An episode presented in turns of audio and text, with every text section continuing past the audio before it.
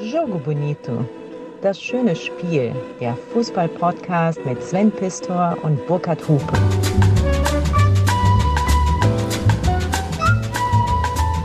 Stehst du auf Herbert Grönemeyer? Warum? Weil dein Titel Ein Stück vom Himmel für diese Folge ausgesucht wurde. Gibt ja das Lied Ein Stück vom Himmel. Echt? Oder ist das nicht eine Zeile? Ein, es war ein Stück vom Himmel, das es dich gibt. Stimmt, das ist gar kein Lied. Sekundenglück, ich verwechsel das gerade. Ja. Aber es ist eine Zeile von Herbert Grönemeyer. Ein Stück vom Himmel. Das ist, glaube ich, auch ein Lied, hätte ich gesagt. Ja, weiß ich nicht. Ich glaube, es gab mal eine Fernsehserie in den frühen 80er Jahren, die auch so ähnlich hieß, aber es geht ja im Prinzip heute darum, mal ein Stück vom Fußballhimmel kurz in den Händen zu halten oder kurz diesen Fußballhimmel zu entdecken. Das ist für uns zugegeben als Anhänger des ersten FC Köln und von Borussia Mönchengladbach fast im Bereich der konkreten Utopie einzuordnen. Was? Ja, man, nein. Man, es ist ja meine Form von Eskapismus, trotzdem mich im Himmel zu wähnen, wenn ich beispielsweise nach Müngersdorf fahre Ja. mit so Ritualen, wenn ich da über die Aachener Straße gehe, mit dem Wegbier und ich sehe die Fahnen Mhm. und ich sehe die Menschen mit all ihren Sorgen und Nöten und Vorfreude auch, die ich da sehe, dann ist das für mich ein Stück vom Himmel. Ehrlich gesagt, so, diese Rituale. Ja. Ich hatte auch vor kurzem so ein Ganz im Ernst jetzt. so ein Himmelsglückgefühl beim Fußball. Und zwar hier mit unserem Dorfverein, mit dem TuS Königsdorf. Wir waren im Bezirks-, nee, im Verbandspokal. Im Viertelfinale spielten wir in, wir spielten in Freie Altenhofen. Haben eine wirklich gute Mannschaft hier im Dorf, die in der Mittelrheinliga spielt, waren im Pokal noch nie so weit gekommen. Viertelfinale ist dann schon eine große Sache. Mittwochabend furchtbarer, furchtbares Wetter, geregnet, gestürmt und es, äh, zum ersten Mal in der Geschichte des Vereins wurde ein Fanbus eingesetzt. Und dann habe ich für mich und den Lütten natürlich zwei Plätze reserviert und wir sind dahin und ähm, das war am Anfang noch so, so eine ganz große Unsicherheit, welche Lieder singen wir da eigentlich, die gibt's nämlich gar nicht. Ne? Habt ihr da Bier getrunken im Bus? ich schon, Dein Sohn? der kriegte was anderes. Und das war aber auch, war aber auch in Ordnung. Und dann brauchten wir, brauchst du natürlich einen Vorsänger und dann war halt klar, irgendwann ich mach das, weil ich irgendwie das lauteste Organ habe. Und hab dann Hurra, das ganze Dorf ist da gesungen, als wir zum Sportplatz sind, da durch die durch dunkle Nacht in Freialtenhofen, 900 Einwohner, weißt du. Bra Braunkohletagebau um die Ecke. Und äh, die Leute waren total überrascht, dass auf einmal so, so was Fremdartiges über das Dorf niederkam. Wir waren dann am Ende über 100 Leute aus unserem Dorf. Das war war überaus viel, weil haben wir sonst kaum bei Heimspielen und dann an einem Mittwochabend bei Dauerregen und es war echt, es war richtig toll und dann hat äh, unser Verein tatsächlich auch noch gewonnen mit äh, 3 zu 0 höchst unverdient und steht jetzt tatsächlich im Halbfinale und braucht jetzt noch zwei Spiele, um in dem, im DFB-Pokal teilzunehmen. Und an diesem Abend, der verregnet war, ohne, Moment, stopp, stopp, stopp, stopp, stopp, stopp. ja, Im, in der Haupt, ersten Ja, Hauptrunde des ja, DFB-Pokals. genau. Kannst du dann arbeiten oder fährst du dann als Capo mit Königsdorf zum Spiel? Das wird sich noch weisen. Also Ah, eins du bist ja der. Capo da. Ja, Und stimmt es, ich habe Informationen, dass du auch skandieren ließest, euer Stammbaum ist ein Kreis? Das wurde gesungen, das ist mir aber nicht eingefallen, muss ich zu meiner Ehrenrettung sagen. Oder auch vielleicht zu meiner Schande, das hätte mir einfallen sollen. Denn das ist ein sehr kleines Dorf, Freialdenhofen. Wo der Stammbaum ein Kreis sein könnte? Nein, Weiß natürlich das? nicht nein, ist, aber Nein, äh, das ist ja Quatsch, aber das ist, sind natürlich ja diese... Aber das wurde gesungen, Ja, ne? das sind ja diese Gesänge, die dann auch kommen müssen, wenn du aufs Dorf gehst. du hast mitgesungen. Ich habe mitgesungen, selbstverständlich. Und möchte an dieser... Wusstest du eigentlich, Sven, wer Borussia Freialdenhofen über viele Jahre lang, äh, viele Jahre hinweg trainiert hat und dafür gesorgt hat, dass die Mannschaft sogar mal viertklassig gespielt hat. Borussia Freialtenhofen, die haben ein Stadion, da passen 3500 Leute rein. Erzähl. Wilfried Hannes, Ach, der ehemalige der mit Gladbach. dem einen Auge. Genau, der dies- diesen Tumor hatte hinter dem, ich glaube, rechten Auge und dann das Augenlicht verloren hat, schon früh in seinem Leben. Ja. Und dann trotzdem ein großartiger Verteidiger geworden ist, Nationalspieler geworden ist, Ikone bei Borussia Mönchengladbach. Das ist ja total schwer. Mit einem Auge hast du ja kein räumliches ja, Sehen genau. mehr. Also eigentlich ist es ein Ding der Unmöglichkeit. Und der war fast 20 Jahre lang am Anfang Spielertrainer, am Ende dann vor allen Dingen Trainer von Borussia Freialtenhofen Witzig. in der Pampa. Ein Stück vom Himmel, Burkhard. Äh, wir haben jeder zwei Geschichten rausgesucht. Das, Im Prinzip könnten wir das immer wiederkehrend machen, weil ja, darum geht es natürlich. Um die kurzen Glücksmomente, für die wir immer wieder ins Stadion laufen, weil sie uns dann ganz überraschend in den Schoß fallen und wir auf sie aufpassen müssen, weil das ist natürlich immer auch die große Verheißung, wenn du ins Stadion gehst, dass du von deinem, von deinem Verein etwas unverhofft Schönes ähm, geboten bekommst Ja. oder geschenkt Ja. bekommst. Und äh, diese Geschenke, ja, die haben wir gesucht jetzt in unseren, ja, in unseren Geschichtenkatalogen, muss man sagen. Und du hast zwei gefunden, ich habe zwei gefunden. Und ja, darum soll es heute gehen. Wir fangen an mit einem Ausflug nach England. Wie könnte es anders sein? Wir gehen nach Carlisle zu Carlisle United.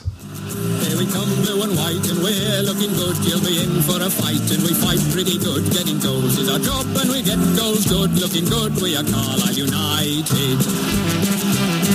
Alan Ashman, the manager, weaves our spell. Bunton Park is our ground where he weaves it well. And the teams that we beat hurry home to Jedes Mal packt mich diese Musik. Ich krieg total gute Laune, wenn ich es höre. Es hat, Und wenn man dann das Bier um 2 Uhr in der Hand hat, nicht nachts, tagsüber, gibt einem das Lied irgendwie recht, oder? Ja, ich finde es, hat sowas, einfach sowas grundehrlich Positives, weißt du, so was Unverdrossenes. Yes. immer weiter. Alles Wir durch. machen immer weiter. Alles durch. Und Carlisle United war oder ist im englischen Fußball durchaus eine Adresse. Die haben ähm, 70 Jahre lang, bis zum Zeitpunkt, wo die Geschichte spielt, die ich jetzt erzählen möchte, haben sie im Profifußball gewirkt in England. Das heißt, sie waren in einer der ersten vier Ligen unterwegs. Aber an diesem Maitag 1999 ging es eben darum, irgendwie noch die Klasse zu halten. Und es war ein großes Problem, weil eigentlich schon alles in Richtung Amateurbereich, alle Zeichen wiesen also darauf hin, dass sie aus dem bezahlten Fußball rausfallen. Das ist in England schon ziemlich gravierend. Das ist so ähnlich wie bei uns, wenn du aus der Regionalliga in die Oberliga absteigst, dann ist der Flaschenhals zurück auch ziemlich dünn und so ist das in England eben auch. Ne, und das wollten sie natürlich um Himmels Willen vermeiden und hatten das letzte Saisonspiel gegen Plymouth Argyle und die Fans von Carlisle United haben vorm Heimspiel gegen Plymouth Argyle, als sie das Schlimmste befürchten mussten, das Schlimmste auch vor dem Mikrofon der BBC zum Ausdruck gebracht. It's just it's just a nightmare. It's just an absolute nightmare the last few weeks. Ja. Und der andere. It's a nightmare. It's a Albtraum. Das ist ein Albtraum, ja. Hast du, und dein Englisch ist gar nicht so schlecht. Yes. Ja.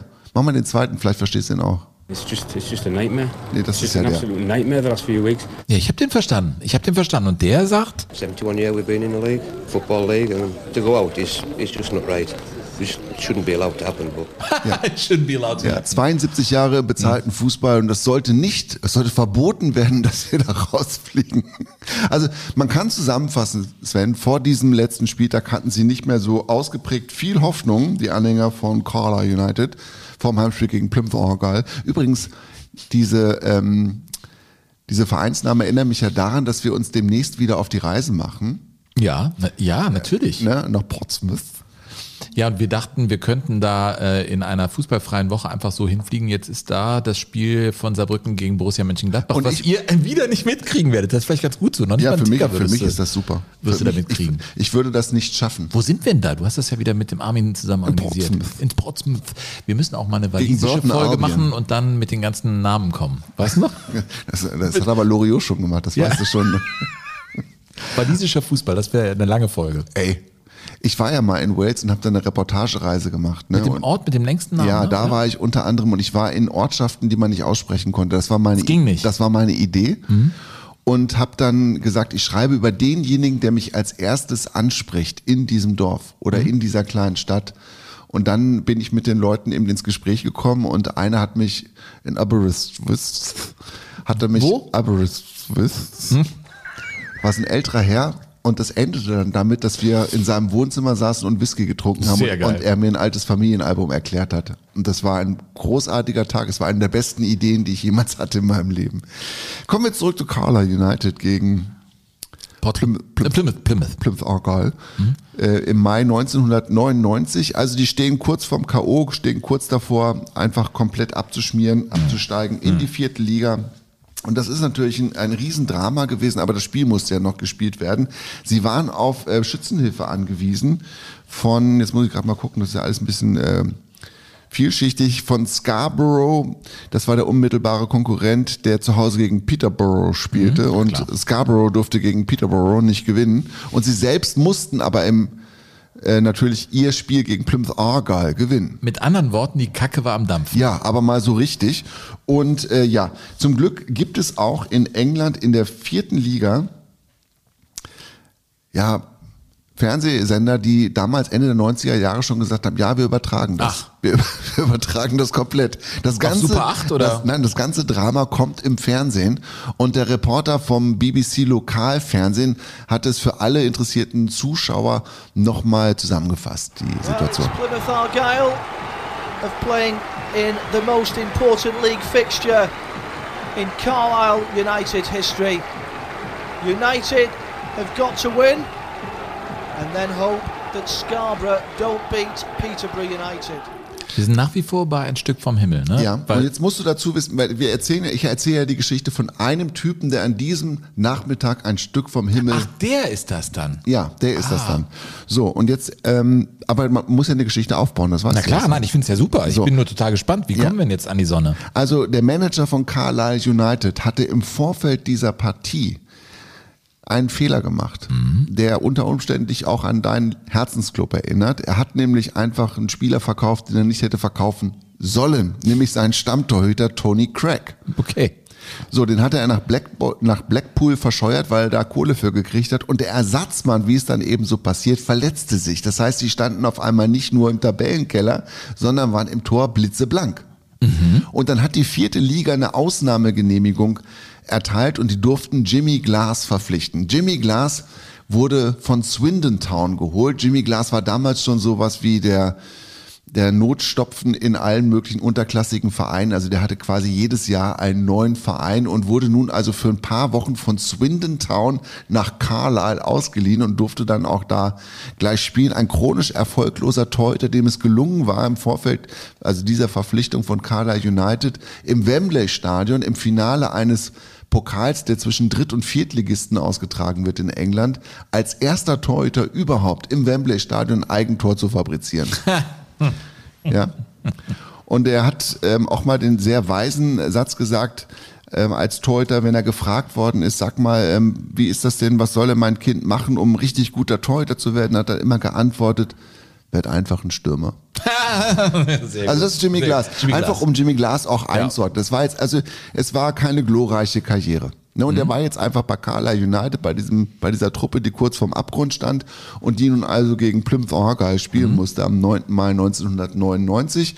Und ja, das Spiel stand lange Zeit 1 zu 1 und ähm, das Spiel von Scarborough und Peterborough stand eben auch lange 1 zu 1 und ähm, Bevor es aber, ich muss noch mal ein bisschen anders, muss noch mal ein bisschen zurückdrehen, Mach weil das, es, kein es, gibt, Problem. es gibt nämlich noch, ich muss noch kurz einfügen, dass der Kapitän von Carlisle United David Brightwell heißt und dass der sich daran erinnert hat, wie der Trainer seiner Mannschaft, also von Carlisle, schon sich dem Fatalismus hingegeben hatte. Die Spieler kamen also zum Stadion und der Trainer sagte zu seinen Spieler, Jungs, geht in die Players Lounge.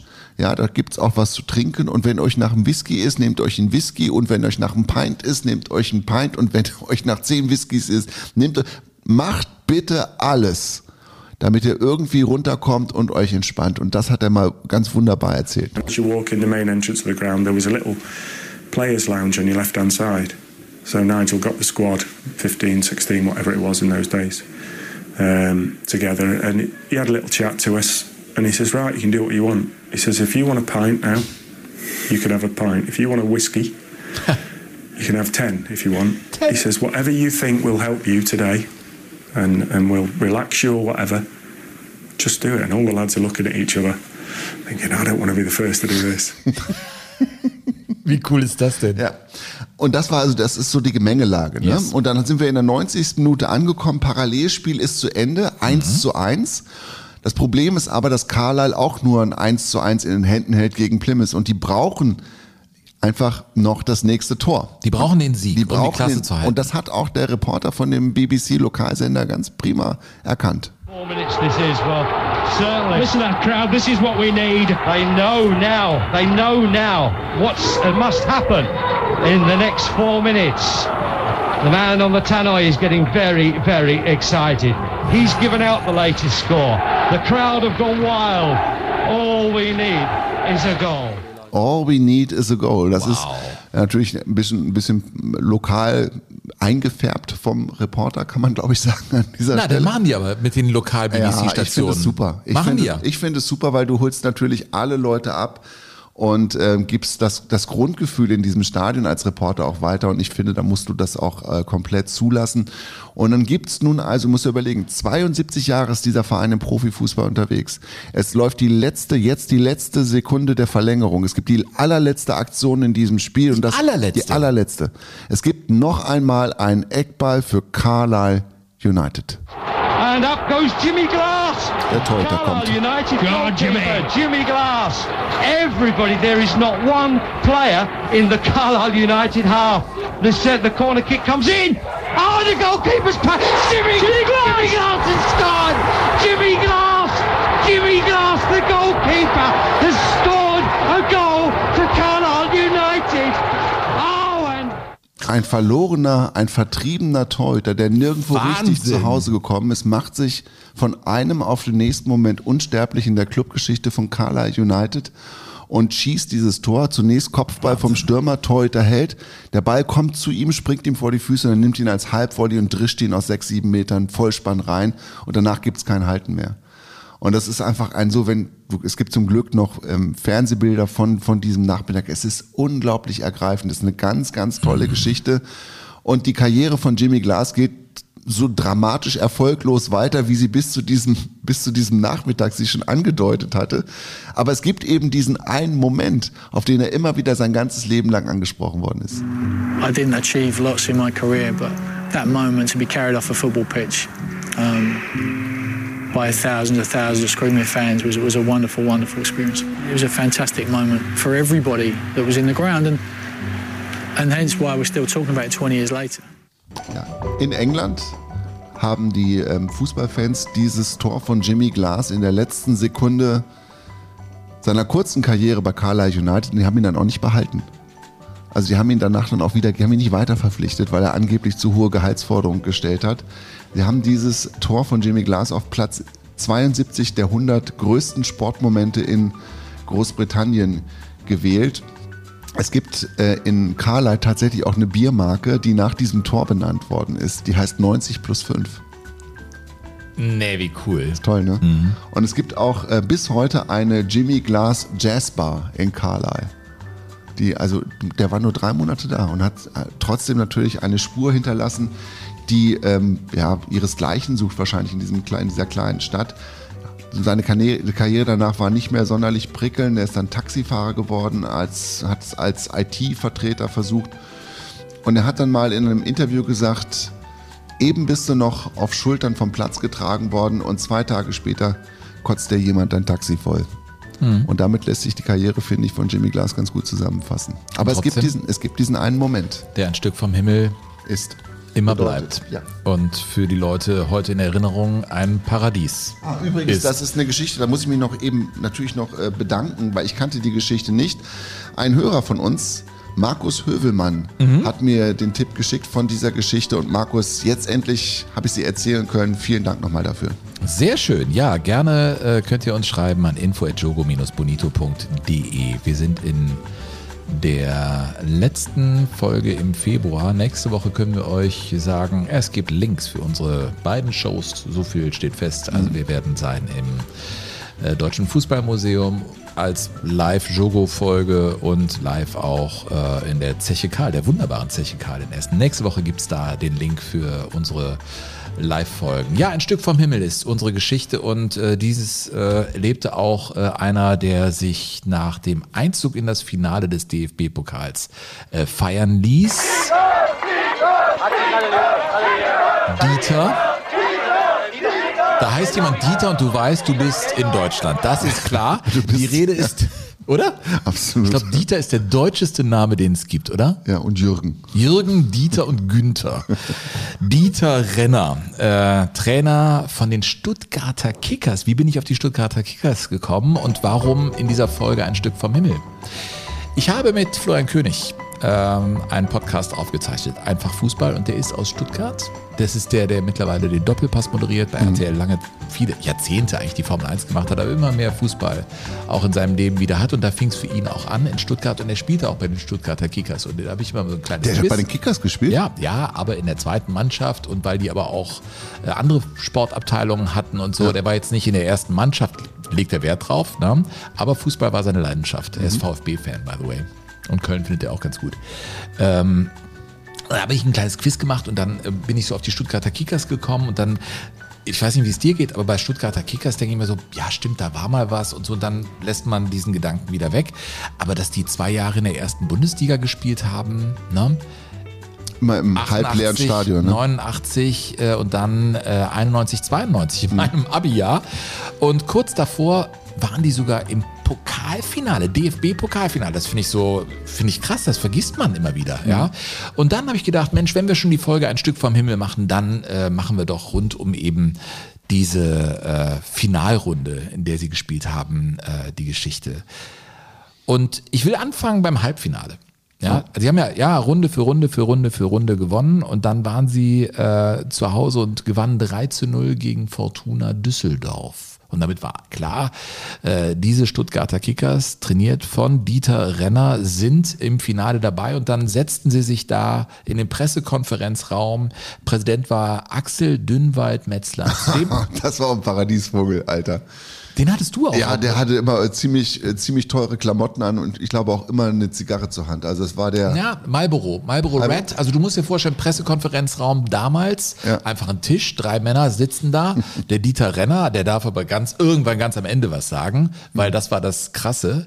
Der steht im Halbfinale und erreicht das Allergrößte, aber es war klar, dass er nach der Saison aufhört bei den Stuttgarter Kickers, weil durchgestochen wurde, dass die mit Hannes Linsen verhandelt hatten als möglichen Trainer. Das heißt, das kam so raus und der Renner war pisst. Der wollte eigentlich da bleiben. Der hatte seinen Schuldienst quittiert, um Trainer zu Ach, der war sein. Lehrer? Der war Lehrer. Ja, der war Lehrer, hatte den Dienst quittiert und Mhm. wollte mit den Stuttgarter Kickers weitermachen. Du hast gerade das Finale erreicht, aber du weißt auch, dass du keine Zukunft in diesem Verein hast. Das finde ich schon pervers, ja.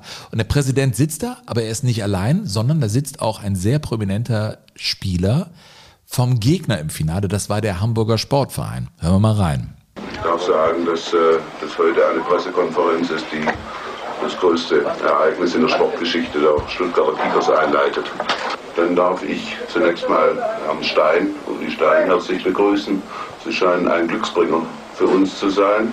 Ich hoffe, dass das dann auch in Berlin so sein Uli Stein saß neben dem. Warum? Ja, ich glaube, der war irgendwie fürs Fernsehen da oder so. Der saß da aber auch dann bei der Pressekonferenz, wurde begrüßt und das war ja der Keeper des Hamburger Sportvereins im Finale. Äh, kurios. Daneben dann Dieter Renner, der dann irgendwann auch zu Wort kam. Ich meine, der hatte ja das Finale erreicht mit den Stuttgarter Kickers. sich heute gezeigt, dass der Glaube Berge versetzen kann. Die, die Spieler haben an sich geglaubt, die haben geglaubt, dass die Chance da ist und haben die Chance genützt. Und zwar nicht mit Glück, sondern äh, das Glück war halt beim, beim Tüchtigen und der waren wir. Also kann man mit Glauben an sich selbst doch auch einiges bewirken. Ja, das Selbstvertrauen und der Glaube kann viel bewirken. Ja. Und was glauben Sie jetzt für Berlin? Ich glaube, dass wir in Berlin kämpfen werden bis zum Umfallen, um, wie ich vorher bereits erwähnt habe, den Leuten zu zeigen, dass wir nicht umsonst nach Berlin gekommen sind und dass der HSV natürlich großer Favorit ist, ist jedem klar. Aber wir versuchen unser Bestes und können, wie gesagt, nichts verlieren. Mhm. Dieter Renner. Du weißt, wenn ich an Dieter Renner denke, es gab ja in den 80er Jahren äh, diesen klassischen Trainermantel, so aus so, so Daune mit so einer glatten Oberfläche, der war dunkelrot, war glaube ich von Adidas und hatte so dunkelblaue Applikationen so in Brusthöhe. Jupp war, ja, das war doch der Jupp Derber Gedächtnis. Genau, Äh, und Alex Ferguson hatte den auch. diese Jacke Auf- hatten die alle an. früher. Ja, ja. Äh, auf Alex Ferguson kommen wir ja auch noch zu sprechen. Aber den, das war der Trainermantel. Und ich habe mir auch so einen gewünscht und gekriegt, als ich 14 oder 15 war. Ja, geil. Ja, Dieter Renner, der, der ja leider viel zu früh dann an einem Herzinfarkt mit 49 Jahren Oh, äh, gestorben ist. Ja, ja, ja äh, der war auch dann äh, bei den Offenbacher Kickers irgendwann. Aber wir bleiben jetzt bei den Stuttgarter Kickers. Ähm, die waren also im Finale und das mit einem Stürmer Dirk Kurtenbach. Oh je. Das sind so Namen, oder? Hä? Ja, ganz, ganz weit hinten im Kopf ist der schon mal aufgetaucht. vielen aber Vereinen dann noch kein, gespielt, Kein genau. Gesicht vor Augen oder so. Aber weißt du was, bis heute ist Dirk Kurtenbach nach meinen Informationen der einzige Spieler, der im DFB-Pokal in einer Saison, der hat insgesamt achtmal getroffen in der Saison äh, 86, 87, aber der hat in jedem Spiel ein Tor gemacht. Von In jeder der ersten Runde? Runde bis zum Finale. In jedem Spiel ein Tor gemacht. Und dieser Dirk Kurtenbach traf natürlich auch gegen Fortuna Düsseldorf und er sagte, Wir waren zwei gegen zwei, der Ralf Vollmer und ich, haben einen Doppelpass gemacht, bin ich alleine aufs Tor gegangen, hab geschossen vom 16 Meter Raum und da Ding war drin. Ich finde, das klingt so trivial und auf der anderen Seite mit so einem Tor und dann später äh, seinem Treffer im Finale gegen den Hamburger Sportverein, das war das Stück vom Himmel, wo sie dann eben mit 1 zu 0 führten. Äh, ja, das klingt so trivial, aber es ist ja Fußballgeschichte, die er geschrieben hat, zusammen mit einem, wo du nicht direkt den mit äh, den Stuttgarter Kickers verbindest. Ich verbinde den immer mit Fortuna Düsseldorf, aber Tony Baffo spielte bei den Stuttgarter Kickers Nee. und der sagte nach diesem 3 zu 0 äh, über Düsseldorf, und er hatte auch, ich meine, er war ja auch ein Tony offensiver, ja, war ein offensiver Spieler und er hatte einen Treffer auf dem Fuß, der sagte, Ja, ein bisschen cooler zu wirken vom Tor, ne? Da mache ich das Ding schon in Hein und dann bin ich der König von Degerlau, ne? Der schwarze König. Und wie geht's jetzt weiter? Berlin, Stichwort? Stichwort Berlin. Ich glaube, Sie werden es äh, nicht bereuen, wenn Sie dieses Spiel angucken. Sie haben gesehen, dass wir guten Fußball spielen und wir werden uns schon reinknien. ja, und so ging es dann am 20. Juni 1987, äh, zwei Jahre vor dem Mauerfall, ging es ins Berliner Olympiastadion vor 76.000 Zuschauern zur Sache. Toni Baffo sollte ja auch mal ein Kollege von uns werden, ne? In, War er ja In den auch. 90er Jahren, ja, hat er Sport im Westen moderiert, Mhm. ähm, wurde von Ernst Huberti gecoacht. Mhm. War, das war auch so sein Lieblingsschüler, aber hat es irgendwie nicht so vermitteln können vor der Kamera. Nein, also äh, war da sehr unsicher.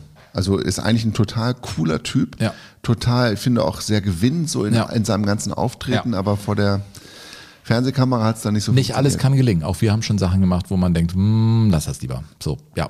Äh, ist so gewesen. Aber dann ging es für ihn eben äh, zum Finale. Der Hamburger Sportverein trat an als großer Favorit gegen die Stuttgarter Kickers. Aber das Spiel, ja, ging los und es war am Anfang vor allem das Spiel der Stuttgarter Kickers. Vielleicht werden die beiden Nummer 10 zu den entscheidenden Figuren der Mannschaften. Baffo nach diesem Pass von Vollmer. Und Tor! 1 zu 0 für die Stuttgarter Kickers. Ja, ist denn das zu glauben? Und Kurtenbach ist es wieder. Kurtenbach. Kurtenbach. Nach dieser Vorarbeit von Baffo. Großer Jubel, das ist klar. Kurtenbach hat in jedem Pokalspiel sein Tor erzielt. Der Torjäger schlechthin. Und was für ein schönes Tor. Erstmal diese Vorarbeit und dann keine Chance für Uli Stein. Es war ein relativ normales Tor, muss man sagen. Es war eine Flanke und es war ein Kopfball. Also keine Ahnung. Aber ne, äh, wenn es je weiter es zurückliegt, desto größer wird's vielleicht. Aber äh, auf der anderen Seite, es war das 1-0 des krassen Außenseiters gegen den Hamburger Sportverein. Das war das Stück vom Himmel. Man konnte träumen. Und da hat man wirklich die Sterne mal runtergeholt. Der Himmel über Berlin. Ja, genau. Äh, und die Transparente aus dieser Zeit sind so geil. Weißt du, ich habe mir auch Fotos angeguckt, da steht da irgendwie, also auf dem Weg hin zu diesem Finale, äh, wir hoffen, dass die Blauen dem HSV den Arsch verhauen. Wattenläufer go home. Wattenläufer go home. So dachte man wahrscheinlich in Stuttgart, dass Ja, die Menschen ja- da sind ja mehr. Hamburg liegt im Watt. Ja, Und irgendwie, ja, das ist echt. Naja, dann äh, glich der HSV aus, d- Vorlage Manny Kals auf äh, Didi Beiersdorfer in der 15. Minute. Das war also sozusagen postwendend der Ausgleich. Und dann in der Schlussphase Manny Kals, Freistoß. Ja, und äh, Jochen Sprenzel, der Reporter, sagt,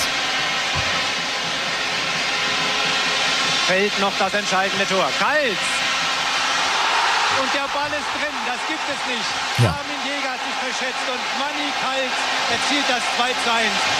Hamburger SV führt und schauen Sie mal, wie raffiniert um die Mauer rum sieht das Armin Jäger die lange Ecke deckt und der kommt nicht mehr heran und in der 88. Minute erzielt der Senior der Hamburger erzielt Manni Kals das 2 zu 1. Ja, damit waren sie natürlich auf der Siegesstraße und die Stuttgarter Kickers warfen alles nach vorne, um doch noch auszugleichen. Und dann, es ist eine Schlusspointe, die ganz witzig ist, weil sie in der Aktualität eigentlich mündet, gab es ein Eigentor der Stuttgarter Kickers, aber von nicht irgendwem. Begeisterung für einen Verein ist schön. Aber wenn der Fan zum Fanatiker wird, ist es fürchterlich. Schlussrunde, aber jetzt. Schmöller. Schmöller und Eigentor und 3 zu 1. Die Entscheidung ist gefallen. Nils Schlotterbeck Nein. war derjenige, Nils Schlotterbeck. Der Vater. Der Vater. Der Vater der Schlotterbeck-Brüder hat das Eigentor bei diesem Spiel gemacht. Es ist in den Genen zu Hause.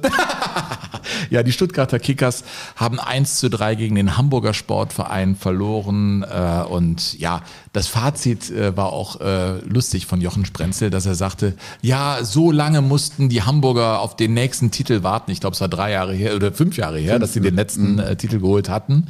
Äh, so lange und jetzt hat das lange Warten ein Ende und ich weiß nicht was. Und es war natürlich der letzte Titel der Hamburger und jetzt haben wir mittlerweile das Jahr 2024, glaube ich. Ne? Also es ist schon ein paar Jahre her. Aber das war ein Stück vom Himmel. Der Stuttgarter Kickers aus Degerloch. Übrigens, in meiner zweiten Geschichte geht's auch äh, ins Waldhotel Degerloch. Beim Stadtteil ersten von FC Köln sind es jetzt schon 41 Jahre, ne? Dein nächstes Thema. Ein, ein wenn ich jetzt war 83, ne? Wenn ich es überschlage jetzt. Pierre Litbarski Ja. gegen Fortuna Köln. Ja. Hättest du auch machen können. Ein Das Stück von stimmt. Himmel für den ersten FC Köln. Sollen wir jetzt aufhören oder weitermachen? Nein, machen weiter, Sven. Und ich möchte, wir haben ja vor ein paar Wochen mal uns äh, überlegt, dass wir in diesem Jahr die Mannschaften der Fußball-Europameisterschaft ein bisschen uns oder die Länder ein bisschen näher angucken wollen. Ne? Also Schweiz, Schottland und Ungarn beispielsweise aus der deutschen Gruppe. Und ich habe gedacht, hey, das ist eine coole Folge, um mal nach einem Stück schottischem Fußballhimmel zu greifen, nämlich äh, den Himmel über Aberdeen. Oh. FC Aberdeen im Pittodrie Stadium. Ich hoffe, ich habe es jetzt richtig ausgesprochen. An der schottischen Ostküste, ne? An der schottischen Ostküste, direkt an der Nordsee. Ne, liegt so ein bisschen isoliert. Und der FC Aberdeen war oder ist ein Verein, der eine Blütezeit erlebt hat. Und die begann im Prinzip Ende der 70er Jahre und dauerte so bis Ende der 80er Jahre. Da hat man es nämlich geschafft, die Vorherrschaft der Glasgower Fußballvereine zu brechen. Und man hat es ähm, deshalb auch geschafft, weil in den 70er Jahren viel Geld in die Stadt gekommen ist. Aberdeen war damals die Metropole der Ölförderung in der Nordsee. Und das heißt, die ganzen Öl, ähm, ja, wie nennt man das, Ölförderer oder Öl... Also BP, Shell und so, die waren alle da. Mineralölkonzerne, sagt man, glaube ich. Ne? Die ähm, siedelten sich also an und brachten natürlich auch Angestellte mit und da war viel Geld unterwegs und das Aberdeen mauserte sich zu einer sehr, sehr wohlhabenden Stadt. Interessant. Und dann kam ein neuer Trainer in die Stadt, der in Schottland noch nicht den ganz großen Ruf als Trainer genossen hatte, mit einem gewissen Alex Ferguson. Ach. Ja. Alex Ferguson kam also, der war ja vorher schon auch in Schottland, aber eher unterklassig aktiv. Eine Mannschaft so vom Kaliber FC Aberdeen hatte er noch nicht gehabt. Wir hatten den ja auch beim Old Firm äh, als Mhm. Spieler von den Rangers, ne? war er ja unterwegs, später bei Manchester United, wahnsinnig erfolgreich. Dieser Alex Ferguson, ja. Dieser Alex Ferguson. Und um das vielleicht alles noch ein bisschen mehr einzuordnen, muss man vielleicht mal sagen, wo der schottische Fußball sich da befunden hat oder wo er zehn Jahre vorher noch gewesen ist. Da gab es ja auch schon, da gab es vor allem die Glasgow-Clubs, die Rangers und Celtic, die dann auch Europapokale gewannen, aber die anderen Clubs dahinter, die waren einfach abgehängt und zum Teil auch verzweifelt, was unter anderem dazu führte, Sven, dass ähm, der FC Aberdeen sich 1967 bereit erklärt. Und jetzt kommt eine Geschichte, die, glaube ich, niemand kennt, die ich auch nicht kannte und auf die ich zufällig gestoßen bin. Der FC Aberdeen wurde 1967 nämlich ganz unvermittelt zu einem anderen Verein. Also wie, also zu den Washington Whips. 1967 hat man in den USA versucht, den Profifußball auf die Beine zu stellen und wollte eigentlich die Premierensaison 1968 starten. Und dann haben aber die TV-Verhandlungen ergeben, dass der Sender CBS schon ein Jahr früher Live-Fußball in seinem Programm haben wollte, aber man hatte keine Mannschaften. Es gab schon die Franchises sozusagen, aber es gab keine Spieler, die spielen konnten. Und dann haben sich diese Franchises Vereine aus Europa ausgeliehen, die dann für einen Sommer rüber in die USA gekommen sind, um die ersten US-amerikanischen Profititel und auszuspielen. das haben die dann auch gemacht? Der FC Aberdeen ist dann damals sogar bis ins Finale gekommen. Und Washington Whips hießen die die? Washington Whips. Und Die ist so- Peitschen, die Washington, die Peitschen der Washington. ja. Und äh, um das mal eben zu erklären, welche Vereine das alle gemacht haben. Die Shamrock Rovers aus Irland Ja, wurden, die, man. wurden die Boston Rovers, weil Boston ist ja auch irische, äh, hat ja viele irische Wurzeln. Ne? Cagliari Calcio war in Chicago bei den Mustangs. Stoke City waren die Cleveland Stokers. Dundee United war Dallas Tornado. Nein. Glentoran Belfast war Detroit Cougars. Dann aus Brasilien Bangu AC wurde zu den Houston Stars. Die Wolverhampton Wanderers wurden zu den Los Angeles Wolves. Dann ein Club aus Uruguay, CA Cerro, wurde zu den New York Skyliners. ADO Den Haag aus Holland wurde zu den San Francisco Golden Gate Gales. Nee. Wie geil, das wusste ich ja noch gar nicht. Hibernian Edinburgh wurde zu Toronto City und Sunderland, unser FC Sunderland wurde zu den Vancouver Royal Canadiens. Das ist ja eine Irrsinnsgeschichte. So, und dann kamen die tatsächlich auch in das Super Bowl, also in, ins Endspiel der FC Aberdeen und äh, spielten dann gegen die Los Angeles Wolves, also gegen die Wolverhampton Wanderers. Und es stand nach 90 Minuten selbstverständlich 5 zu 5. Ne, also Spektakel war ja einfach total wichtig. Und nach 36 Minuten Verlängerung stand es immer noch 5 zu 5. Und dann gab's äh, dann die erstmals eine Golden Goal Regelung und äh, dann haben es aber unsere Freunde aus Schottland durch ein Eigentor verloren. Also das ist eine so kuriose Geschichte, dass du mit deinem ganzen Club, mit deiner ganzen Profimannschaft über den Atlantik juckelst, um dann an einer Liga teilzunehmen, die es bis dato eigentlich noch gar nicht gibt, nur um einen Fernsehvertrag zu erfüllen sammelst natürlich Kohle ein und aber spielst unter einer ganz anderen Identität. Ich finde das total faszinierend. Total faszinierend. Also das ist das ist mir völlig neu gewesen, dass Ja. da so eine Runde gegeben hat. Das ist also der FC Aberdeen und das äh, ordnet das vielleicht auch ein eine Karte runtergefallen. Das ordnet das vielleicht auch ein bisschen ein, wo der schottische Fußball sich befunden hat, ne? Dass du so eine Verzweiflung tat, Ja. Verzweiflungstat begehen musst, um irgendwie über deinen den, den Kopf über Wasser zu halten. Und Alex Ferguson war der Trainer von dem Ganzen. Ja, aber noch nicht 1967. Der kam dann später nach, ähm, der kam später nach Aberdeen 1978 und war dann 1980 gleich schottischer Fußballmeister. Das war natürlich ein, ein, ein Wahnsinn für Aberdeen, ne, denn die Glasgow-Vereine hatten da irgendwie seit Mitte der 60er Jahre den Titel immer unter sich ausgespielt und es gab überhaupt keine Chance, da irgendwie mitzuhalten. Aber in den 80ern kam dann mit Aberdeen und dann auch Dundee United. Die Gladbacher Fans werden sich mit Schrecken an Dundee United erinnern. Da gab's richtig herbe Peitschen im äh, UEFA-Pokal von Dundee United. Ich erinnere mich an ein Spiel, das haben wir da 5-0 verloren im Rückspiel, nachdem wir das Hinspiel 2-0 gewonnen hatten. Furchtbar ähm, windumtostes Stadion und völlig verrückte Zuschauer. Und die beiden waren so erfolgreich, dass man im schottischen Fußball schon vom New Firm sprach. Also nicht mehr vom Old Firm zwischen Celtic und den Rangers, sondern vom New Firm. Aberdeen gegen Dundee, weil Dundee wurde dann auch noch Meister. Und dann hat Dundee, äh, dann hat der FC Aberdeen mit Alex Ferguson tatsächlich etwas geschafft, was man nicht für möglich gehalten hat. Also die Fans waren natürlich mobilisiert und es wurde, ach lass uns ein Lied spielen erstmal. Es wurde unheimlich viel gesungen.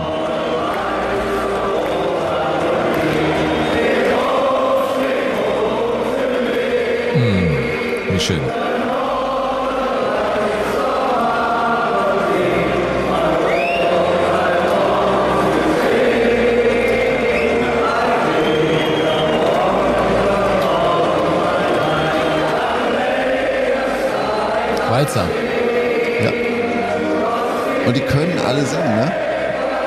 Unheimlich musikalisch.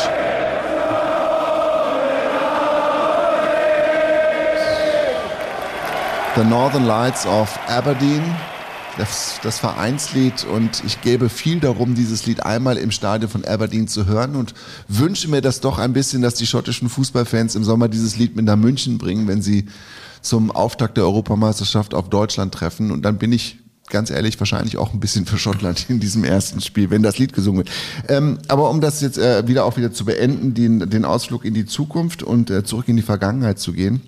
1982 wurden sie schottischer Pokalsieger. Sie waren unglaublich erfolgreich unter Alex Ferguson. Dreimal schottischer Meister, viermal Pokalsieger. Es war eine unfassbar erfolgreiche Zeit und Alex Ferguson wurde zu einem richtigen Star-Trainer, der vor allen Dingen ähm, viel Disziplin reinbrachte und ähm, da eine, so eine Grundordnung hatte, die unheimlich gut funktioniert hat.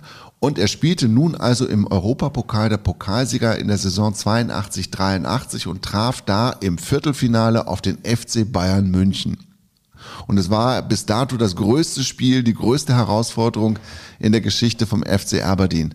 Hinspiel in München immerhin 0 zu 0 und man war voller Hoffnung, das Stadion, die Pitot, das Pittodrie, das die erste reine Sitzplatzarena in Großbritannien bis auf den letzten Platz voll, also ich glaube 26.000 oder so. Und die waren aber dann ziemlich früh erstmal schockgefroren, denn ein gewisser Klaus Augenthaler hatte keinen Bock auf eine Sensation. Inevitably, it's Brighton that over the ball. Augenthaler looking for a chance to shoot. And that's the moment that Aberdeen were dreading. Augenthaler with a marvellous goal puts Bayern in front. Stunned silence all around the stadium. Total ruhig da bei dem Gegentor. supporters can't believe it, and it really couldn't have been any simpler. Ja, es hätte nicht einfacher sein können. Es war einfach ein Schuss aus 20 Metern und der war dann drin.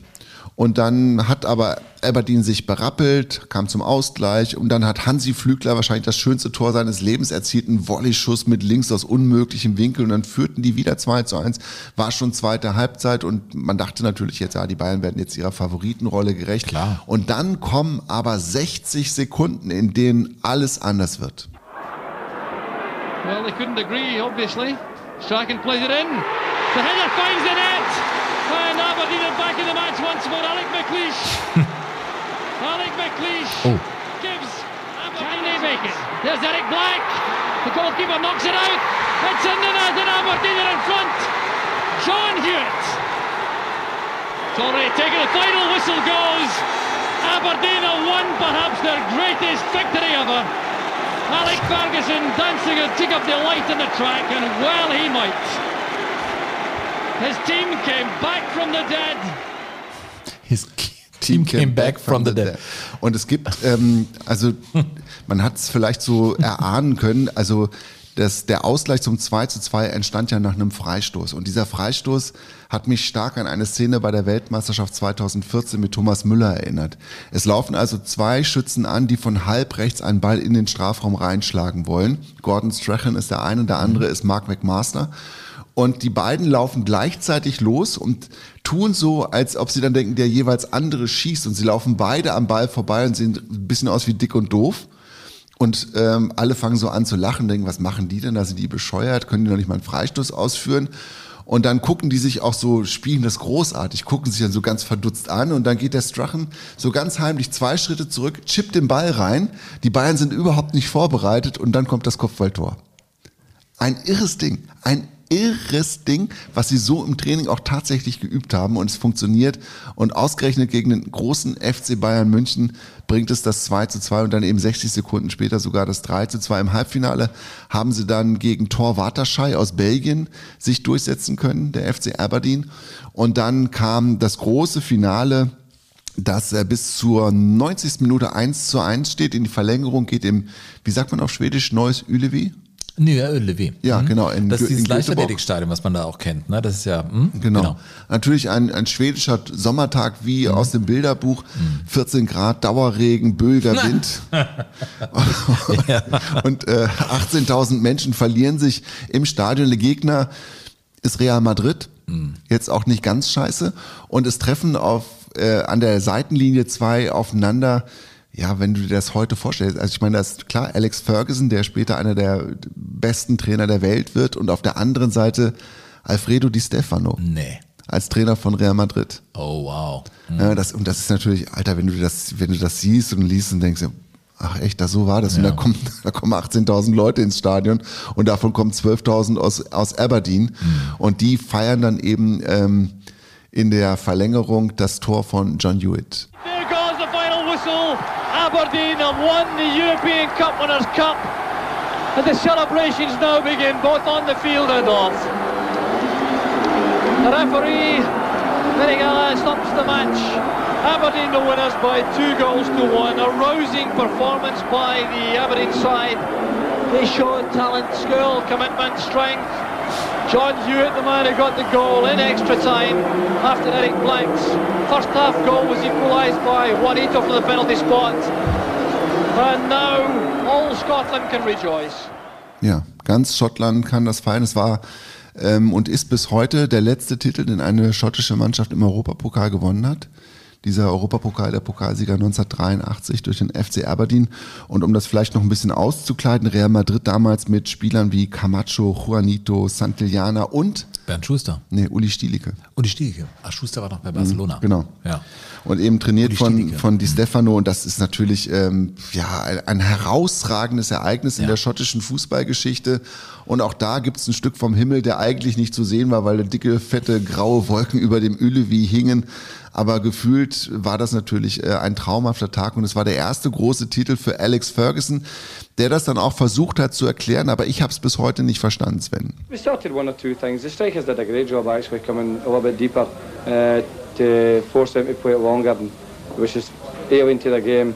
Okay, that's all we tactical these things, but really it was just a matter of getting them in the half time and sorting one or two things out and slaughtered them after that. Ja, das ist ja klar. Ist einfach gut gelaufen. Das ist, Ja, wir haben so- haben das kleine so- Sachen vorgenommen, es Ja, hat alles Wir funktioniert. haben das super gemacht. Die Ich sind, hab's auch nicht verstanden. Die sind übrigens kurz danach nochmal Pokalsieger geworden, nach diesem Endspiel. Mhm. Und das Endspiel war so schlecht, und sie haben es trotzdem mit 1 zu 0 gewonnen, dass Alex Ferguson nach dem Schlusspfiff seine Mannschaft in, also wirklich in den Senkel gestellt hat. Und ich habe noch nie einen Pokalsiegertrainer so schimpfen Ach, erlebt. echt? Großartig. Und der ist ja dann 86 ähm, auch gewechselt nach Manchester schon Mhm. und kam dahin und hat einen richtigen Sauhaufen vorgefunden. Und bei Manchester United gab es damals ein riesengroßes Disziplinproblem. Deshalb war dieser Club chronisch ähm, erfolglos. Also man führte da quasi die, die Geschichte von, ähm, von einem gewissen George George, Best. Best, fort Mhm. und soff also wirklich ähm, bis zum frühen Morgengrauen die Nächte durch und ähm, als Aber Ferguson- dann kam Alex. Dann kam Sir Alex oder der spätere, der spätere Sir und dann war er noch Alex Ferguson und brachte da erstmal Disziplin in den Laden. Und es gibt eine Geschichte, als er gerade da war, hatte ähm, die Nachwuchsmannschaft von Manchester United irgendwie ähm, Pokal gewonnen und es war klar, dass ähm, im, im, in der Wohnung eines dieser Spieler dann irgendwie eine Party steigen würde, obwohl er das verboten hatte. Und er hat davon Wind mitgekriegt und ist dann als Partycrasher aufgetaucht, Musik ausgemacht und hat dann die Spieler, die da eigentlich nicht sein sollten, wo, sie, wo er sie gerade vorgefunden hat, nicht mit Namen angeredet, sondern nur mit Nummern. Number eight, you fucking go home. Knallhart gewesen sein. Alex Ferguson. War, glaube ich, kein Spaß mit dem. Aber ein Stück vom Himmel. Der FC Aberdeen. Im Europapokal der Pokalsieger, der Finalsieger und haben Bayern geschlagen, Real Madrid geschlagen. Ja, Kann man mal machen. Das kann man mal machen. Ich gucke jetzt gerade zur Uhr, Sven, und äh, normalerweise bist du ja der Urinspektor und sehe, dass wir schon fortgeschritten sind. Und ich weiß, du hast noch eine großartige Geschichte dabei. Ja, ich habe ja eben gesagt, es geht nach Stuttgart-Degerloch ins Waldhotel. Aber das erzähle ich dann nächste Woche. Wir machen einfach weiter mit, dem, mit himmlischen Geschichten aus dem Fußball. Ähm, es, es werden die Iren sein, um es mal so zu sagen. Bei der Europameisterschaft 1988, als sie gegen England gewannen, ihr erstes Spiel. Es war ja die Europameisterschaft mit acht Teilnehmern. Das ist ja auch unglaublich eigentlich. 88, acht Teilnehmer und die Iren gewannen mit 1 zu 0. Und die Buchmacher hatten vorher gesagt, das ist 50 zu 1 das Spiel. Na, also wenn du auf Irland gesetzt hast, hast du aus einem Euro 50 gemacht. Oder damals aus einer Ja. D-Mark. Und Trainer der Iren war, mehr will ich gar nicht verraten, aber es war äh, Jackie Charlton, der Bruder von Bobby Charlton, der auch Weltmeister war mit England. Der war Engländer, wurde da aber vom Hof mehr oder weniger gejagt, gesagt, du kannst es nicht. Und dann gewinnt er mit den Iren. Es war ein Stück vom Himmel. Das erzähle ich und wir werden noch andere Geschichten haben in der kommenden Woche. Burkhardt, hat mir sehr viel Spaß gemacht. Ein Spiel der Iren habe ich, ja, hab ich ja gesehen. Live im Stadion. 88? Als, als Soundgast, im wahrsten Sinne des Wortes. Also hinterm Zaun. Mhm. Und zwar das Spiel in Hannover gegen die Sowjetunion. Das Da, ein- da wurde ja das, das das, 1 zu 1. fantastischste Tor der irischen Fußballgeschichte erzielt. Der Aus, war das der Ausgleich oder Ja, der bin Führungstreffer? Der Führungstreffer gegen die UdSSR, später dann Finalist. Der wir nicht gegen irgendwen da Ja, gespielt. das 1 müssen wir alles 1. nächste Woche erzählen. Aber das war ein, so ein Seitfallzieher, Seitfallzieher aus von gut 16 Whelan Metern. oder so ähnlich, ne? Ja, Whelan.